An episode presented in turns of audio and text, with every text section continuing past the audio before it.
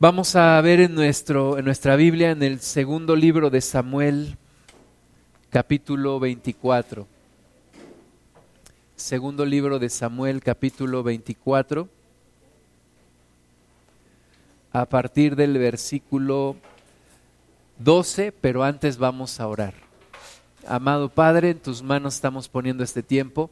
Guíanos, Señor, por favor, que no sea de acuerdo a, a nuestro pensar a nuestra forma de entender las cosas, sino que tú nos abras nuevo entendimiento, Señor, en nuestra mente y en nuestro corazón, y podamos recibir tu palabra y podamos caminar en obediencia. Señor, que tu presencia sea aquí con nosotros y que tu nombre sea exaltado en el nombre de Jesús. Amén.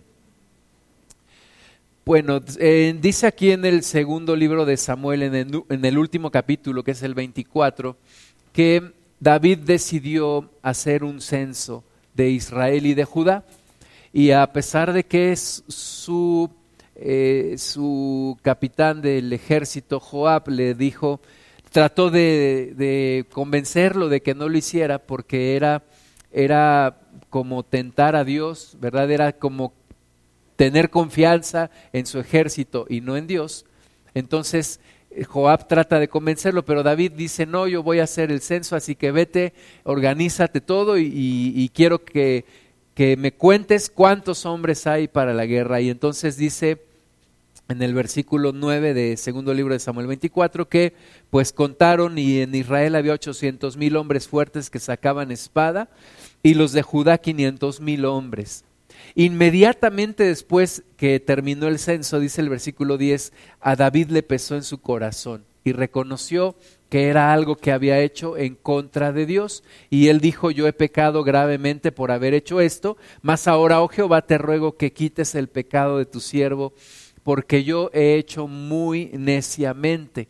Así muchas veces nosotros confiamos en nuestro dinero, confiamos en nuestras amistades, confiamos en todo y, dejamos a Dios de lado. Pero cada una de nuestras decisiones pues tiene una consecuencia y entonces aunque David se arrepintió y Dios lo perdonó, pues tenía una consecuencia y dice el versículo 11, por la mañana cuando David se hubo levantado, vino palabra de Jehová al profeta Gad, vidente de David, diciendo, recuerda que en aquel tiempo a los profetas también les llamaban videntes, es decir, no era un brujo, no era una, un hechicero, sino un profeta de Dios. Y entonces el profeta le dice, eh, Dios le dice al profeta, ve y di a David, así ha dicho Jehová, tres cosas te ofrezco, tú escogerás una de ellas para que yo la haga. Vino pues Gad a David y se lo hizo saber y le dijo, ¿quieres que te vengan siete años de hambre en tu tierra? O que huyas tres meses delante de tus enemigos y que ellos te persigan, o que tres días haya peste en tu tierra. Pues ni a cuál irle, ¿verdad? Las tres estaban muy mal, pero imagínate que, que Dios viene y te, y, te, y te dice esto, ¿qué, ¿qué dirías tú? Pues dice, piensa ahora y mira qué responderé al que me ha enviado, le dice el profeta a David. Y entonces David se pone a pensar, dice el versículo 14, entonces David dijo a Gad, en grande angustia estoy.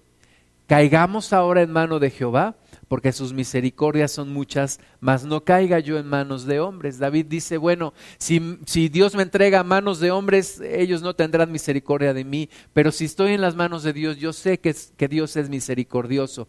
Versículo 15, y Jehová envió la peste sobre Israel desde la mañana hasta el tiempo señalado y murieron del pueblo hasta Dan, desde Dan hasta Berseba, setenta mil hombres. Imagínate lo que es setenta mil hombres cayendo por la peste uno tras otro, ¿verdad? Y entonces cuando el ángel extendió su mano sobre Jerusalén para destruirla, Jehová se arrepintió de aquel mal y dijo al ángel que destruía al pueblo, basta ahora, detén tu mano. Y el ángel de Jehová estaba junto a la era de Araúna Jebuseo. David tenía razón, Dios es misericordioso. Y entonces Dios dice al ángel, detente ya, ya es, es suficiente, no puedo ver el dolor de esta gente, no puedo ver más muertes.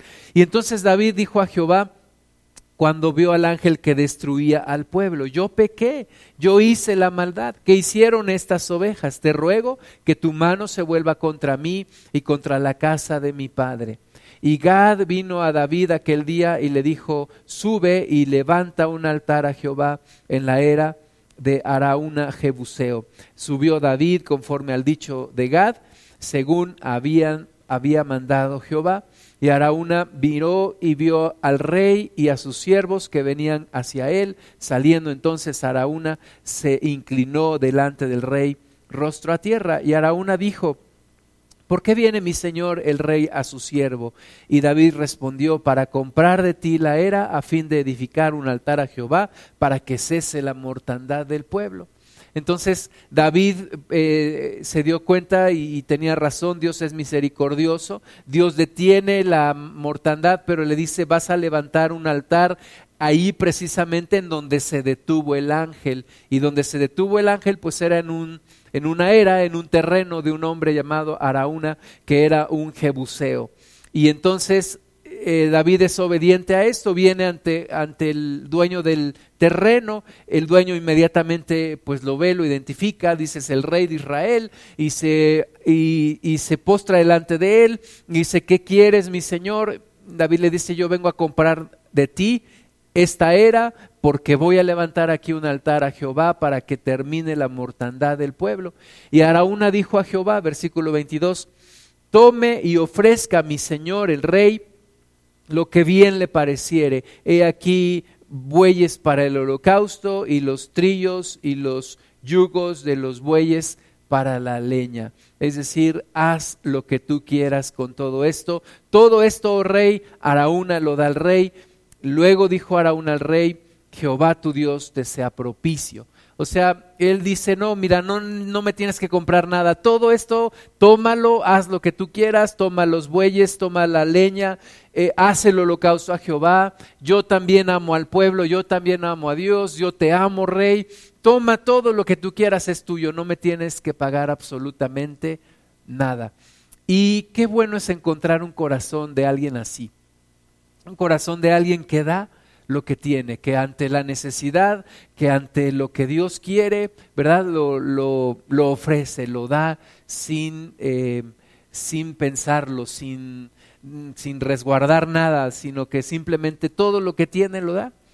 Y ese era el corazón de Araúna. Y, el rey pudo haber dicho, pues este es el momento, ¿no?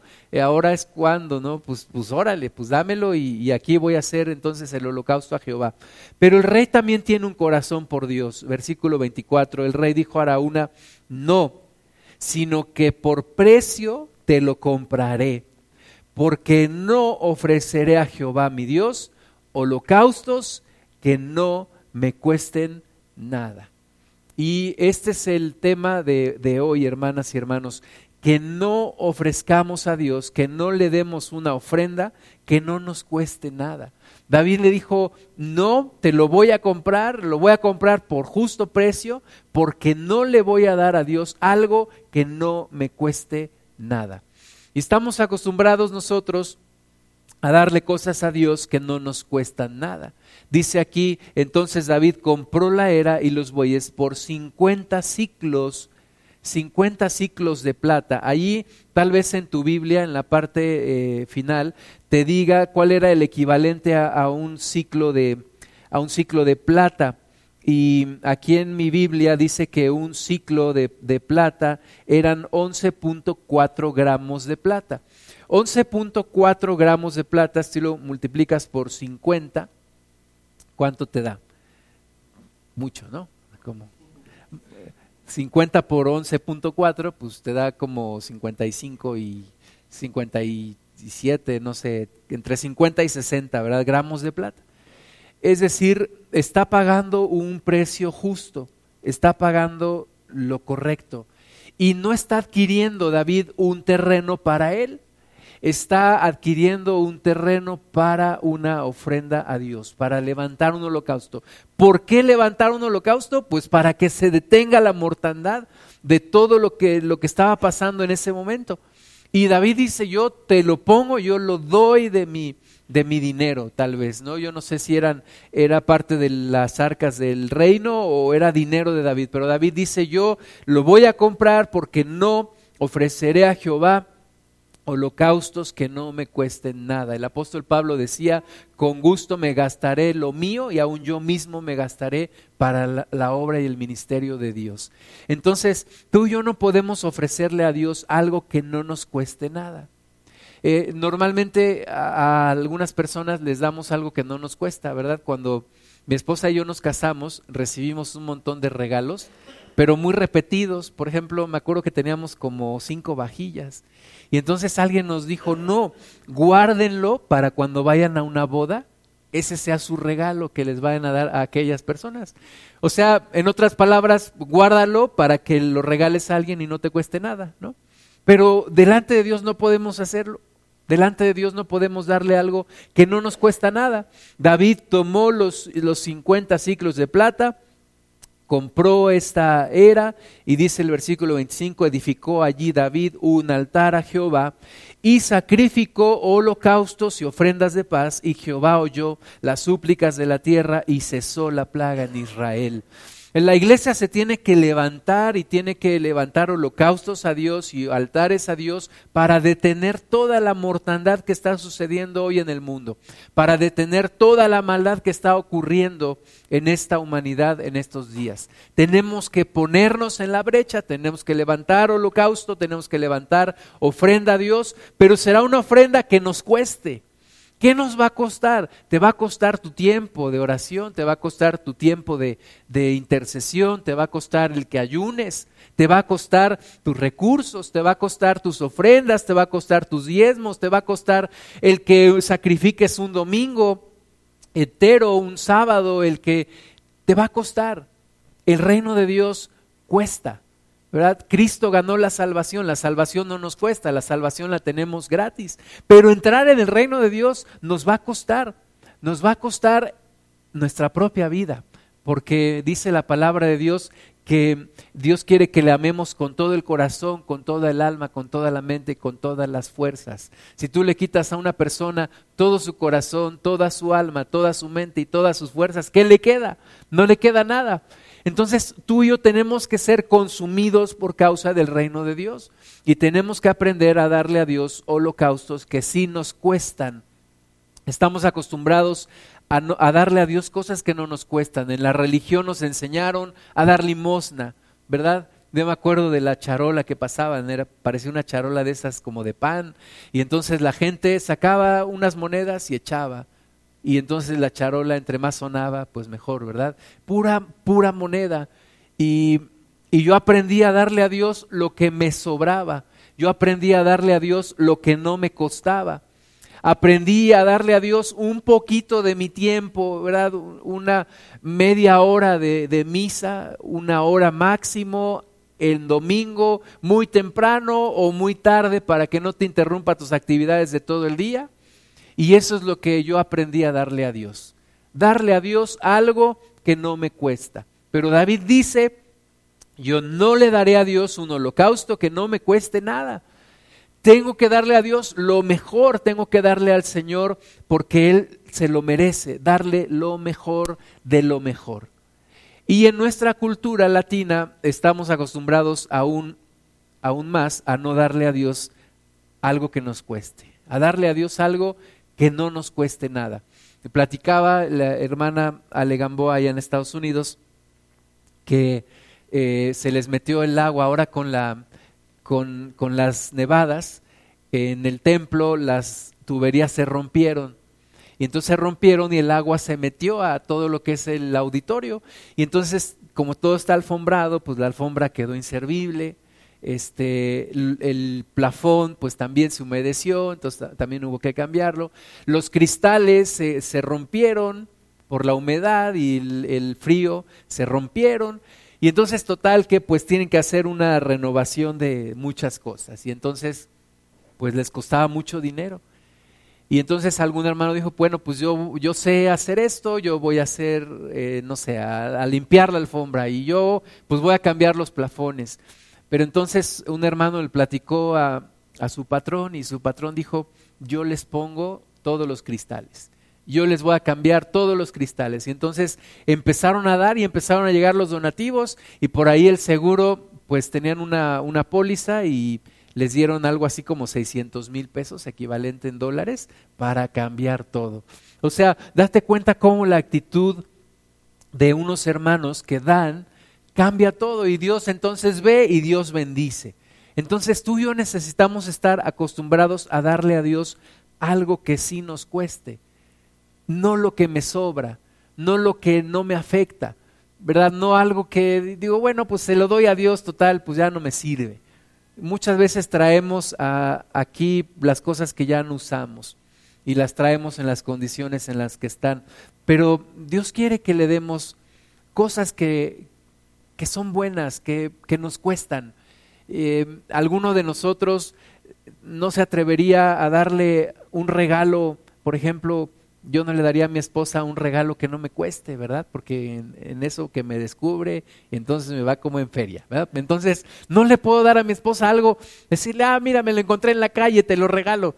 No, ay, mira esto, no lo quise a la hora de la comida y lo guardé y te lo traje. No, dale algo que te cuesta, dale algo que sirve, dale algo que es bueno y dale a Dios algo que es de utilidad. Entonces, no ofreceré a Dios holocaustos que no me cuesten nada. Dale a Dios lo mejor del día. Dale al Señor, levántate media hora antes y ponte a orar y darle los mejores 30 minutos o la mejor hora de tu día al Señor. Detente en, en, tu jornada de trabajo y dale al Señor un tiempo ahí para leer la palabra. No le des lo último. No le des lo que ya te sobró. Ay, pues ya a las 11 de la noche, después de ver las noticias, ahí hago una oración. No, dale a Dios algo que sí te cuesta, algo que Dios pueda recibir y que sea digno de él. Abraham lo entendió, vamos al libro de Génesis. Los grandes hombres de Dios lo, lo entendieron muy bien. Escuché una vez una hermana que había ido a Israel y dijo que los lugares más visitados son lugares de rendición, lugares en donde los hombres de la Biblia rindieron algo. Por ejemplo, el lugar en donde Abraham rindió a Isaac, o el lugar en donde Jesús oró y dio su vida, allá en el Getsemaní. Entonces, los grandes momentos de los, de los hombres y mujeres de Dios son momentos de rendición momentos en donde le dan a Dios algo de utilidad, algo que verdaderamente vale. Génesis 22, 1 dice, aconteció después de estas cosas que probó Dios a Abraham y le dijo, Abraham, y él respondió, heme aquí, y dijo, toma ahora tu hijo, tu único, Isaac, a quien amas, y vete a tierra de Moria y ofrécelo allí en, holocausto sobre uno de los montes que yo te diré. Fíjate cómo Dios en ninguna otra parte de la Biblia te vas a encontrar que Dios pida la vida de un hombre, un sacrificio de un hombre, un sacrificio humano. Pero empieza aquí estos versículos diciendo que Dios estaba probando a Abraham. Y entonces le dice, toma tu hijo, tu único Isaac a quien amas. Fíjate cómo Dios le hace énfasis. Yo sé que tú amas a tu hijo. Yo sé que es tu único hijo. Bueno, pues ese único hijo tuyo, tómalo y ofrécemelo en holocausto. Tal vez si le hubiera dicho Dios a Abraham, toma tu criado ese que te cae gordo y, y ofrécemelo en sacrificio. ¿Verdad? Entonces Abraham, ah, si gustoso hubiera ido. Pero no, Dios dice a tu hijo, a tu propio hijo ofrécemelo en sacrificio, a ese hijo tuyo al que tanto amas, a ese hijo tuyo por el cual estuviste orando tanto tiempo, ese hijo tuyo que tanto anhelaste tantos años, ese, ese hijo tuyo, ofrécemelo en holocausto sobre uno de los montes que yo te diré. Y yo te pregunto a ti si alguna vez Dios te ha pedido algo, pero no algo que, que dame tus canicas, no, no, no, no, no. Algo así que dices, ay Señor, ¿cómo me pides esto? O sea, pídeme cualquier otra cosa, ¿verdad? Es como si te dijera Dios, eh, deja el café. Ay Dios, pídeme otra cosa. Deja la coca. No, Dios, pídeme otra cosa. Mira, si quieres, dejo los pepinos, ¿verdad? O dejo otra cosa, pero no me pidas eso. Pero cuando Dios te pide algo que verdaderamente vale mucho para ti. Yo eh, Dios me dio la oportunidad de estudiar una carrera. Este, de todas las, eh, de todos mis familiares, mi hermana mayor es la primera, eh, después de un tío también que, que se tituló de una carrera. Tuve un tío que fue maestro, un profesor, y luego mi hermana se graduó también de profesora. Y después de allí yo fui el siguiente en la familia, en toda la familia de mis papás y de mi papá y de mi mamá en graduarme. Y entonces Dios me dio la bendición de tener un trabajo, tener un buen trabajo en donde fui creciendo, fui creciendo, fui creciendo. El mismo trabajo me, me becó dos años, tiempo completo, para irme a estudiar una maestría. Me hicieron firmar una carta por regresar por cinco años para trabajar. Regresé a trabajar, seguí creciendo, gracias a Dios. Dios me bendijo muchísimo, muchísimo. Y entonces un día Dios me dice, este, ese trabajo tuyo que tienes, dámelo. Y yo, ay Señor, pero ¿cómo me pides esto? Tú me lo diste, tú me lo, tú me lo diste. Es más, yo ni te lo pedí, tú me lo diste. Y Dios me dice, dámelo, dámelo. Y me acuerdo que ya estábamos aquí en Pachuca, un, eh, mes de febrero del año 2010. Y y todo ese, ese trayecto de la ciudad de Pachuca a la Ciudad de México, normalmente yo me iba muy temprano, a las cuatro y media de la mañana, y normalmente me dormía. Y no pude dormir. No pude dormir de ir pensando, es el momento. Dios estaba poniendo todas las cosas diciéndome, es el momento, entrégame ese trabajo. Y pues finalmente se lo entregué. Entonces, hay cosas que tú sabes que Dios te está pidiendo y cuestan trabajo. Cuesta mucho trabajo entregarlas. O algún familiar, algún familiar que va a morir. Y tú dices, no quiero, no, no sé cómo enfrentar esto, no sé cómo lo voy a vivir, no estoy preparado, no, no sé, no, no quiero. A veces hasta uno se enoja con Dios. O una, una situación, una experiencia, algo. Yo sé que Dios te está hablando a tu corazón y tú sabes muy bien qué cosas Dios te ha pedido o qué cosas Dios te está pidiendo. Cuestan trabajo, cuestan mucho trabajo. Decía el pastor Bruce Moon, que ha venido aquí a predicar y una vez que fue a, visitar a sus hijos en Estados Unidos y escribía en su, en su muro de Facebook cómo duelen las separaciones. Las despedidas es algo que duele mucho. Y, y a veces Dios te pide eso, despídete de alguien, ¿no? Termina algo, este, una relación que, que no fue correcta. Yo me acuerdo, bueno, yo tuve solamente dos novias, mi esposa con quien me casé, y antes tuve una novia. Y Dios me dijo, la tienes que dejar. Y yo decía, no, Señor, o sea, se me va el tren, si la dejo. No quiero quedarme para vestir santos, pues ya no puedo. Para forrar Biblias, pues tampoco. No, Dios, y entonces Dios me tuvo 40 días en cama, enfermo de varicela, y dije, Señor, ya entendí, la dejo, termino la relación. Entonces siempre Dios hay algo que te está pidiendo. Imagínate aquí, Dios le está diciendo a Abraham, dame tu hijo, dame tu hijo, el único Isaac al que tú amas tanto. ¿Y qué hizo Abraham? Versículo 3. Abraham se levantó muy de mañana y enalbardó su asno, y tomó consigo dos siervos suyos y a Isaac su hijo, y cortó leña para el holocausto, y se levantó y fue al lugar que Dios le dijo. Siempre hay, hay bendición en la obediencia, hermanos, aunque sea algo que te cuesta mucho trabajo, aunque sea algo que dices, no puedo vivir sin eso. Y Dios te dice, dámelo, y tú dices, no podría vivir sin eso, es que, ¿qué voy a hacer? Y Dios te dice, dámelo. Y entonces cuando tú finalmente se lo das, Dios te bendice. Abraham fue una persona decidida y dice que tomó muy de mañana, se levantó, tomó dos siervos, tomó a Isaac, cortó la leña y se fue con su, con su asno y al lugar que Dios le había ordenado. Ahora dice el versículo 4, al tercer día, imagínate caminar tres días Tres días pensando que tienes que ofrecer a tu hijo en sacrificio. Tres días pensando que le tienes que dar a Dios eso que tanto amas, o esa persona, o esa relación, o, eso que tienes que tanto amas. Tres días pensándolo, tres días con el monte delante de ti, avanzando y avanzando y avanzando y sabiendo que un día ese día va a llegar y un día tendrás que entregarlo. Em, cuando yo entregué ese trabajo, yo ya sabía desde hace tiempo que lo tenía que entregar un día y que ese día iba a llegar, un día iba a llegar y tenía que entregarlo. Pero yo decía, tal vez ese día tardará mucho, pero ese día llegó. Y Abraham caminaba y veía el lugar de lejos al tercer día. Versículo 5, entonces dijo Abraham a sus siervos, esperad aquí con el asno y yo y el muchacho iremos hasta allí y, ¿qué dice? Fíjate lo que para Abraham es adorar. No iban a ir y a levantar las manos y a cantar y no dijo, pues vénganse muchachos, tráiganse el bajo, la guitarra y la batería, vamos a adorar a Dios. Para Abraham adorar a Dios era sacrificar. Sacrificar.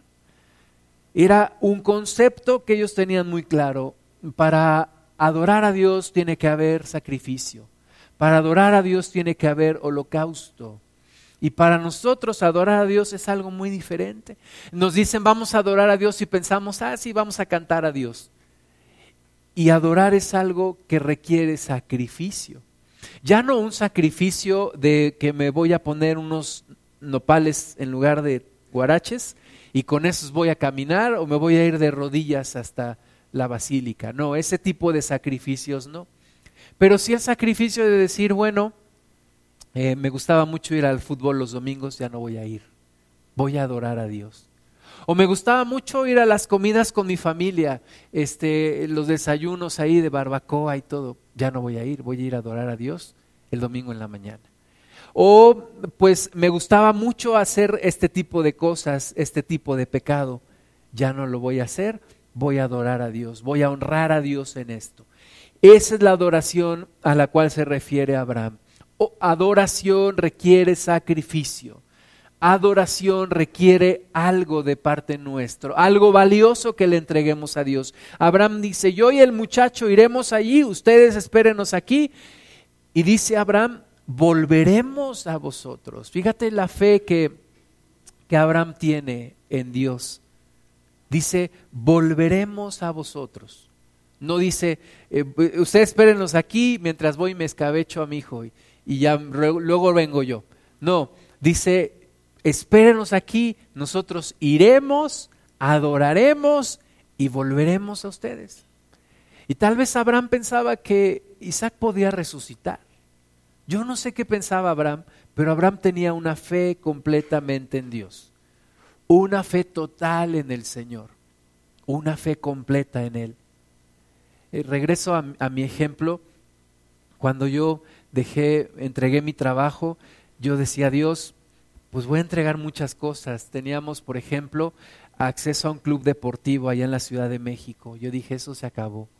Y también tenía yo un seguro de gastos médicos. Mi seguro de gastos médicos me cubría cualquier cosa, desde una pequeña gripa hasta una operación, o sea, todo, medicinas, todo. Yo dije, Dios, ¿qué va a pasar ahora si me enfermo?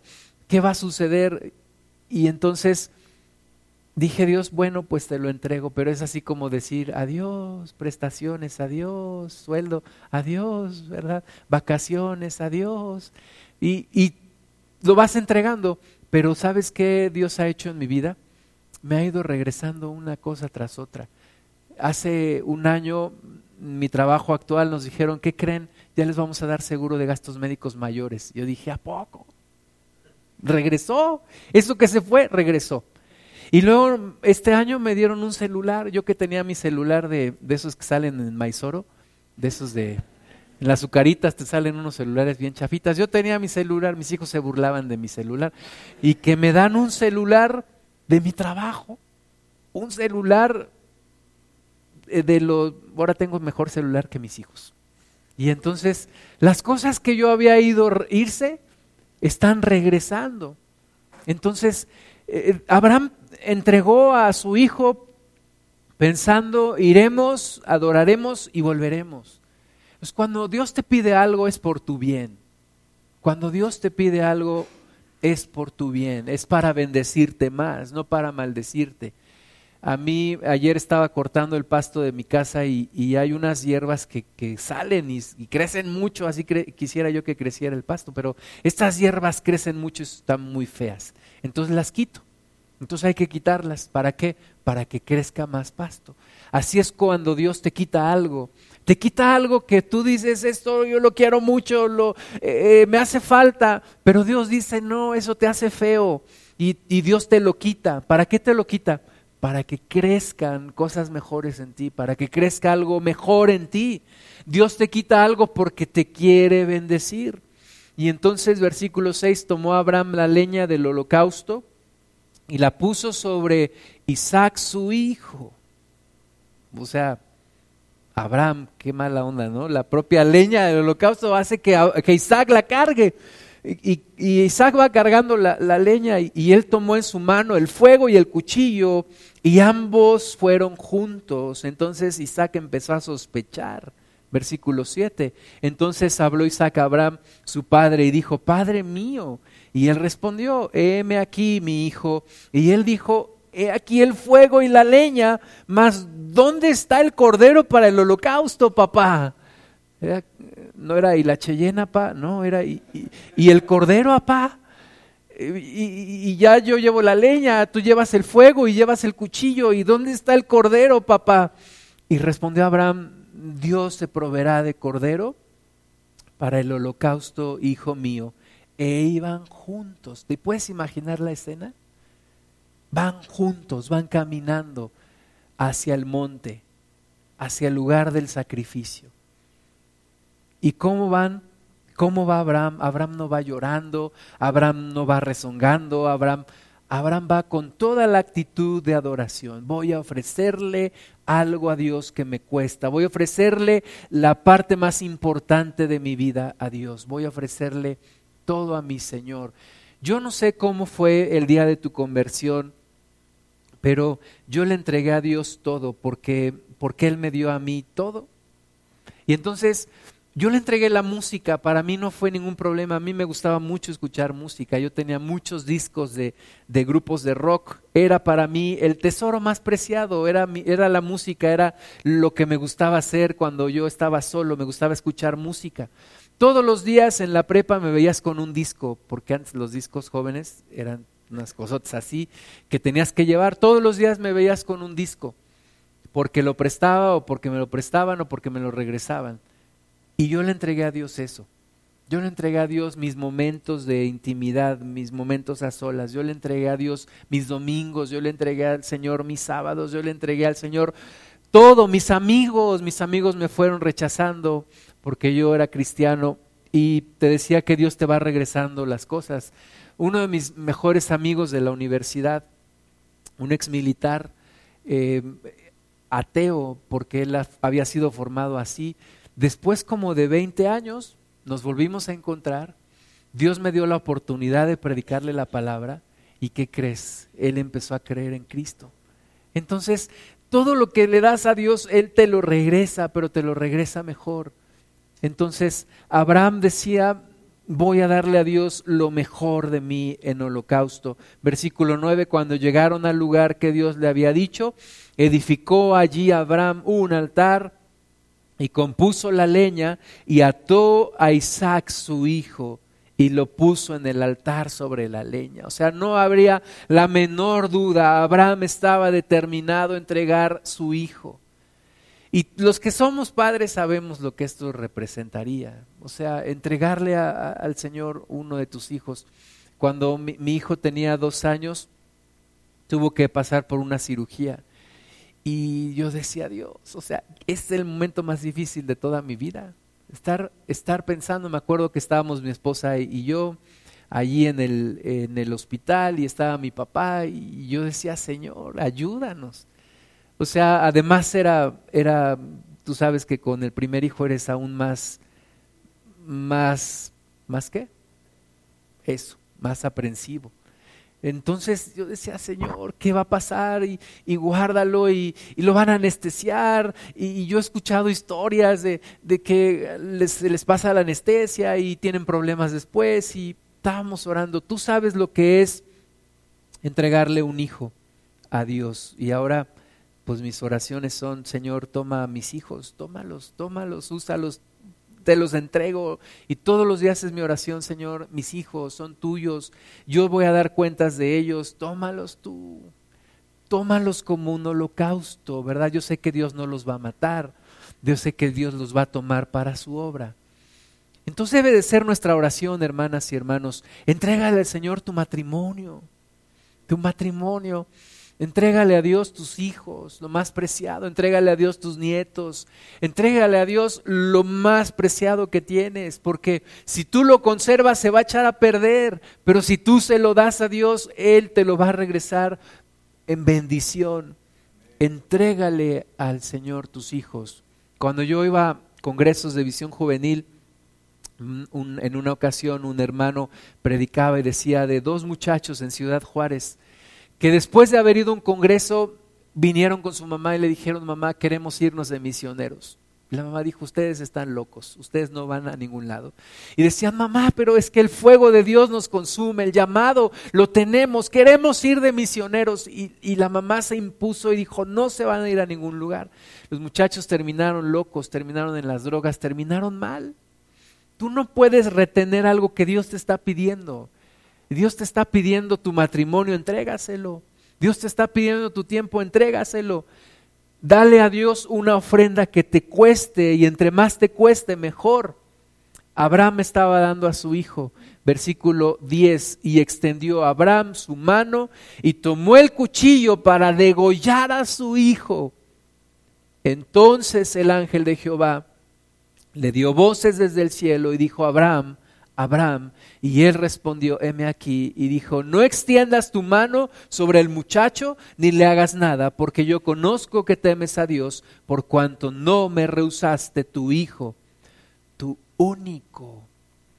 ¿Y qué cosas tú y yo le estamos rehusando a Dios? Ni no, que Dios no se meta con mis sábados. El sábado es el único día que yo tengo para descansar. ¿Y qué crees que Dios te va a pedir? Tus sábados. Que Dios no se meta con... Y entonces, ¿qué crees que Dios te va a pedir? Eso que tú le estás rehusando.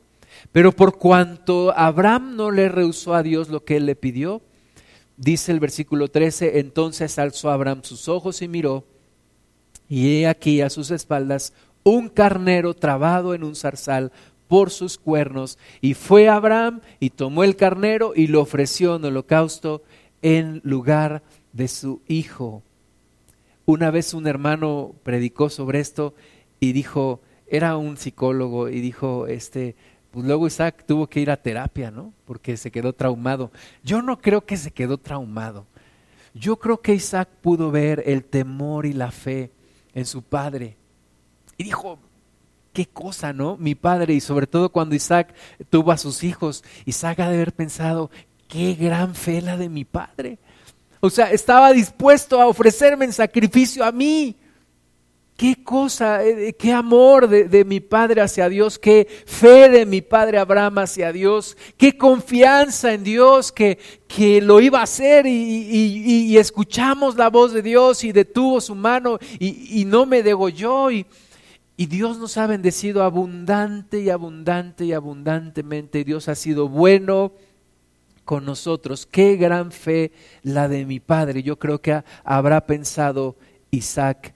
Y, cuando nosotros honramos a Dios delante de los ojos de los demás, los demás dicen, eso es, eso es fe.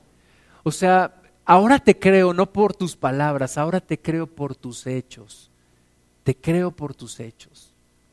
Creo por lo que por lo que estoy viendo. De repente algunos excompañeros de trabajo me los encuentro y me preguntan, ¿y qué estás haciendo? Y ellos dicen, no, pues yo dirijo tal empresa, yo hago tal cosa, yo estoy en tal puesto, yo viajo tantas veces al año, yo... ¿Y tú? No, pues yo, yo soy pastor. Yo tengo un llamado de Dios. Y entonces es cuando dices, bueno, entonces ya te empiezo a medio creer, ¿no? Lo que tú decías. Entonces, con una actitud, con los hechos, demuestras tu fe, qué es lo que realmente tú le estás rindiendo al Señor. Y entonces Ahora, no es para que uno se haga el mártir, ¿eh? o sea, yo con mis amigos no digo, no creas que yo soy un pobrecillo, o sea, o sea, yo estoy honrando a Dios, ¿por qué? Porque eso es lo que me bendice a mí. Eso es lo que verdaderamente me bendice a mí. No soy esclavo de un lugar, eh, soy esclavo de Dios. No soy esclavo de una empresa, soy esclavo de Dios. Y entonces dice aquí en el versículo 16, por mí mismo he jurado, dice Jehová, que por cuanto has hecho esto y no me has rehusado tu hijo, tu único hijo, de cierto te bendeciré y multiplicaré tu descendencia como las estrellas del cielo y como la arena que está a la orilla del mar, y tu descendencia poseerá las puertas de sus enemigos. En tus simientes serán benditas todas las naciones de la tierra, por cuanto obedeciste a mi voz. Y volvió Abraham a sus siervos y se levantaron y se fueron juntos a Berseba y habitó Abraham en Berseba. O sea, hay una gran bendición, hermanas y hermanos, hay una grande bendición en lo que Dios te pide que le ofrezcas. Si tú eres obediente, tú vas a ver la bendición de Dios. Entonces, dale a Dios una ofrenda que te cueste. Vamos a, a Marcos capítulo 10. Marcos capítulo 10. Siempre Dios tiene algo para bendecir tu obediencia. Y es lo mejor, seguir el camino de Dios es lo mejor. Y darle a Dios algo que te cuesta es lo mejor. Nos habla del joven rico, Marcos 10, 17, al salir él para seguir su camino, vino uno corriendo e hincando la rodilla delante de él, le preguntó, Maestro bueno, ¿qué haré para heredar la vida eterna? Jesús le dijo, ¿por qué me llamas bueno? Ninguno hay bueno, sino solo uno Dios. Los mandamientos sabes, no adulteres, no mates, no hurtes, no digas falso testimonio, no defraudes, honra a tu padre y a tu madre. Él entonces respondiendo le dijo, Maestro, esto lo he guardado desde mi juventud. Es como cuando esta actitud es cuando dices, yo lo he entregado todo a Dios, yo soy bueno, yo soy cristiano, yo eh, diezmo, yo oro, este, hago todas las cosas que Dios me pide. Es cuando te sientes tan seguro de decir, ya Dios, este, pues de una vez llévame, yo ya estoy listo, yo, tú me has de necesitar allá en el cielo, ¿verdad? Esa era la actitud del joven rico. El joven rico viene, imagínate la escena, oh maestro bueno, se hinca delante del Señor y Jesús inmediatamente lo identifica y le dice, ¿tú por qué me llamas bueno? Bueno solamente Dios. Oh, maestro, ¿qué tengo que hacer para ganarme la vida eterna? Y, el Señor le dice, bueno, conoce los mandamientos. Y, y, Jesús le dice aquellos mandamientos que tienen que ver con su relación con los demás. No adulteres, no mates, no hurtes, no digas mentiras, no defraudes, honra a tu padre y a tu madre. Y bien confiado el joven le dice, Señor, eso lo hago desde mi juventud. O sea, eso ya lo domino, maestro. ¿Qué más? ¿Qué más? Entonces dicen que cuando haces una pregunta tienes que estar preparado para la respuesta. Y entonces él le dice, ¿qué me hace falta? Y entonces versículo 21, Jesús mirándole, le amó y le dijo, una cosa te falta. ¿Tú serías capaz de preguntarle al Señor, Señor, ¿qué me falta? Si eres capaz o no, no le saques. Tienes que estar preparado para la respuesta del Señor. Decirle a Dios, ¿qué me falta entregarte? Porque yo pienso que yo ya le he entregado a Dios todo. Sin embargo, cuando yo le pregunto a Dios, Señor, ¿qué me falta? Ah, Dios me dirá una cosa o muchas, ¿no? Y entonces tengo que estar preparado para la respuesta. Jesús le dijo al, al hombre rico, una cosa te falta, una cosa. Y el joven dijo, ah, una cosa debe ser bien fácil. Yo todo esto hago desde mi juventud. Si me falta una cosa, pues dímela, va a estar bien fácil. Y dijo, anda, vende todo lo que tienes y dalo a los pobres y tendrás tesoro en el cielo. Y ven, sígueme tomando tu cruz. Ahí es donde ya la puerca torció el ramo, ¿verdad? Porque dijo, una cosa te falta, ¿qué me falta? Vende todo y darlo a los pobres y sígueme. Pero él afligido por esta palabra se fue triste porque tenía muchas posesiones, muchas posesiones. Y se fue triste. Hay cosas que nos cuestan trabajo dar. Tú sabes qué es lo que te cuesta trabajo dar. A mí me cuesta mucho trabajo compartir, compartir espacios, por ejemplo, este, en mi casa, por ejemplo. Y cuando nosotros vivíamos en México, vivíamos al lado de la iglesia. ¿Y qué crees? Todos los días había hermanos en mi casa. Y una vez llegué de mi trabajo y estaba mi esposa con un montón de hermanas ahí. Yo casi me jalo los cabellos y ¿qué te pasa? Yo quiero estar solo con mi familia y está aquí todos los hermanos. Y Dios me estaba pidiendo una cosa, una cosa. Aprende a compartir tu casa, aprende a compartir tus espacios. Entonces, ¿qué es lo que Dios te está pidiendo hoy? Una cosa te está pidiendo. Y bueno, ya terminó el tiempo de, mi prueba y entonces regresamos a Capachuca y ahora ya no vivimos al lado de la iglesia y ya no tenemos hermanos todos los días en la casa. Esto no te lo digo no para que no me visites, no. Pero bueno, pasó, gracias a Dios.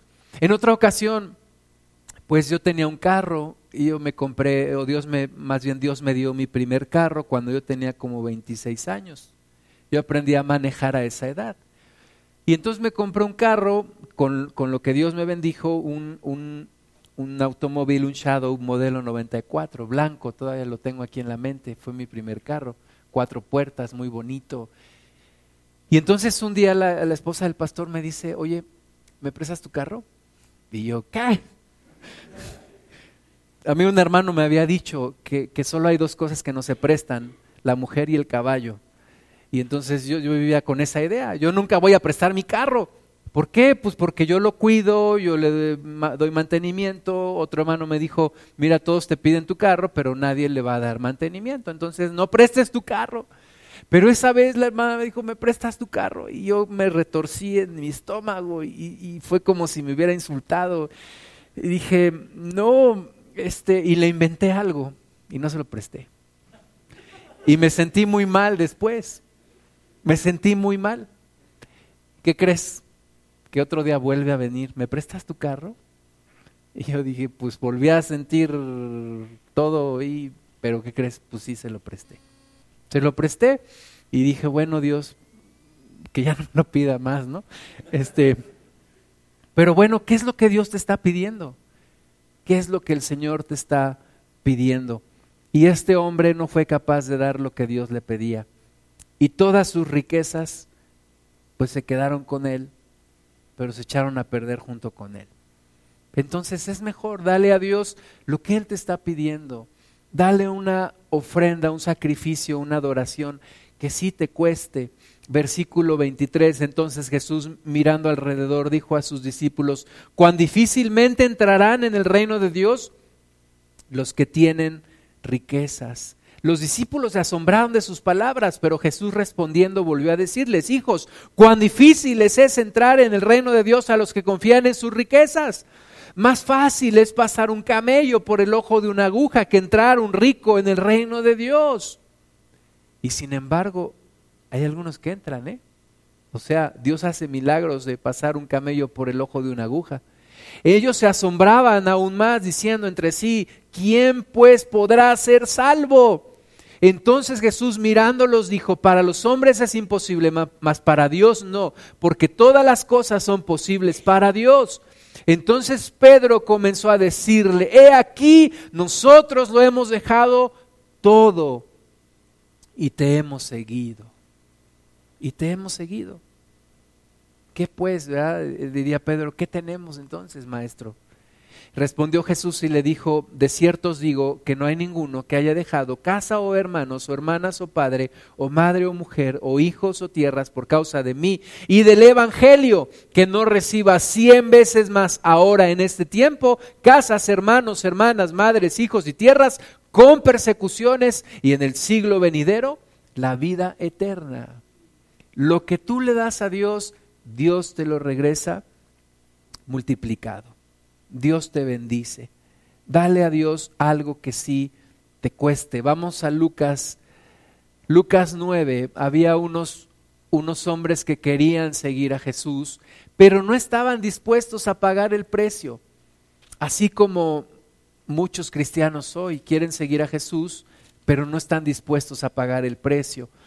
Lucas 9, 57 dice, yendo ellos, uno le dijo en el camino, Señor, te seguiré a donde quiera que vayas. Y él le dijo, las zorras tienen guaridas y las aves de los cielos nidos, mas el Hijo del Hombre no tiene donde recostar la cabeza. O sea, este hombre pensaba que estar con Jesús era tener fama, era tener dinero, era tener poder. Jesús le dice, mira, las zorras tienen guaridas, las aves tienen sus nidos, el Hijo del Hombre no tiene donde recostar la cabeza. Y dijo otro, y le dijo a otro, sígueme. Él le dijo, Señor, déjame que primero vaya y entierre a mi Padre. Jesús le dijo, deja que los muertos entierren a sus muertos y tú ve y anuncia el reino de Dios. Ahora, cuando nosotros leemos esto, pensamos que el hombre tenía a su papá muerto ahí esperando ser enterrado.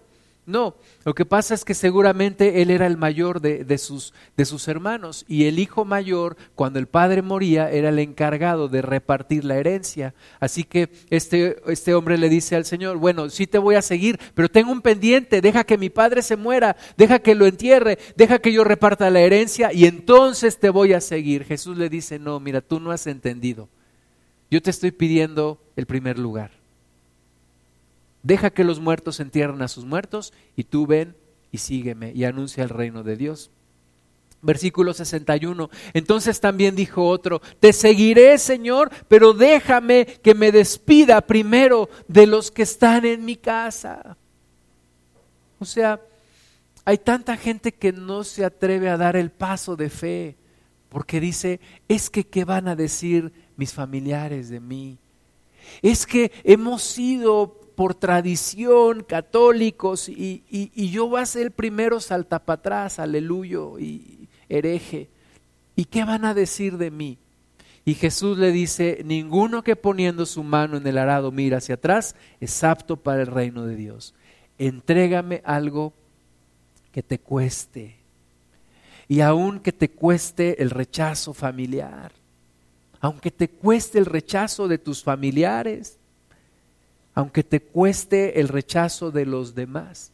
Porque finalmente los demás no te van a dar la salvación. La gente es muy especial y te condiciona, pero la gente no te va a dar lo que Cristo te va a dar. Así que entrégale al Señor lo que Él te está pidiendo. Juan 12, 1. Juan 12, 1. Dice, seis días antes de la Pascua vino Jesús a Betania, donde estaba Lázaro, el que había estado muerto y a quien había resucitado de los muertos, y le hicieron allí una cena. Marta servía y Lázaro era uno de los que estaban sentados a la mesa con él. Invitan al Señor aquí a la casa de Lázaro, está Marta sirviendo, corre para un lado, corre para otro, está ahí. Lázaro pues está sentado bien cómodo platicando con el Señor. Pero dice el versículo 3, entonces María tomó una libra de perfume de nardo puro, de mucho precio. Un, una libra de perfume de nardo puro de mucho precio. Yo me imagino que una libra de este perfume habrá sido tal vez como medio kilo, de acuerdo a lo que ahí puedes ver en tu Biblia que era una libra. Y esta mujer había juntado dinero para comprar esta libra de perfume de nardo puro. O sea, en ese momento no pudo ir a Liverpool, pagar con la tarjeta de crédito y, endeudarse y comprar el perfume. No, yo creo que estuvo ahorrando, ahorrando, ahorrando, ahorrando, ahorrando, hasta que tuvo el dinero y entonces fue, corrió, compró esta libra de perfume de nardo puro de mucho precio Judas dijo que, eran, que, se pudo haber vendido en 300 denarios. 300 denarios eran 300 días de salario. ¿Tú le darías 300 días de tu salario a Dios? Ahí no. ¿Y si Dios te lo pide? 300 días de salario.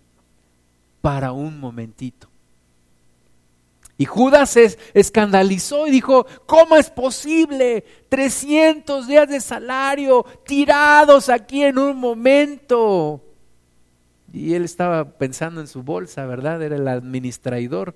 Pero, pero 300 días y la mujer llegó con este perfume de nardo puro de mucho precio y ungió los pies de Jesús y los enjugó con sus cabellos y la casa se llenó del olor del perfume. Una, una adoración costosa, una adoración que le costó mucho a María. Ahora, la adoración que tú le puedes dar al Señor es algo que tiene un precio altísimo. O sea, cuando tú adoras al Señor de verdad, de verdad, de verdad, estás con todo tu corazón, estás adorando a Dios, estás con tus ojos cerrados, estás bendiciendo el nombre de Jesús y caes de rodillas y empiezas a llorar, Señor, cuánto te amo, Señor, gracias por lo que has hecho en mi vida y fluyes en el Señor.